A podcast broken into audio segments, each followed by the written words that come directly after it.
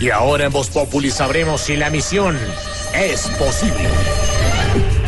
En época de elecciones, los candidatos nos llenan de promesas y propuestas.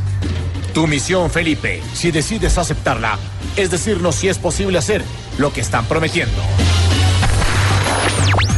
El turno de hoy es para Miguel Gómez, candidato al Senado por el Partido Conservador. Hola, soy Miguel Gómez, candidato al Senado por el Partido Conservador número uno en el tarjetón. Propongo disminuir los impuestos, bajar el IVA del 19 al 15%, un 1% anual, para devolverle a los colombianos dinero al bolsillo y que puedan ellos gastar y ahorrar. Felipe, dinos si esto es posible.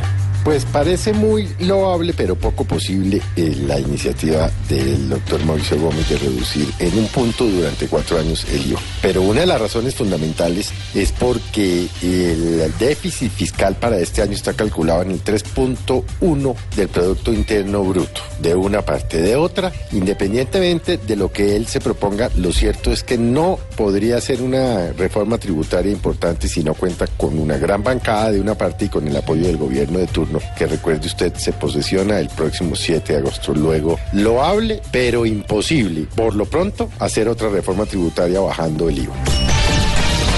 Gracias, Felipe. Este mensaje se autodestruirá en 5 segundos. 5, 4, 3, 2, A. Pero ojo, el mensaje debe permanecer en la mente de todos para que el futuro de Colombia no sea una misión imposible.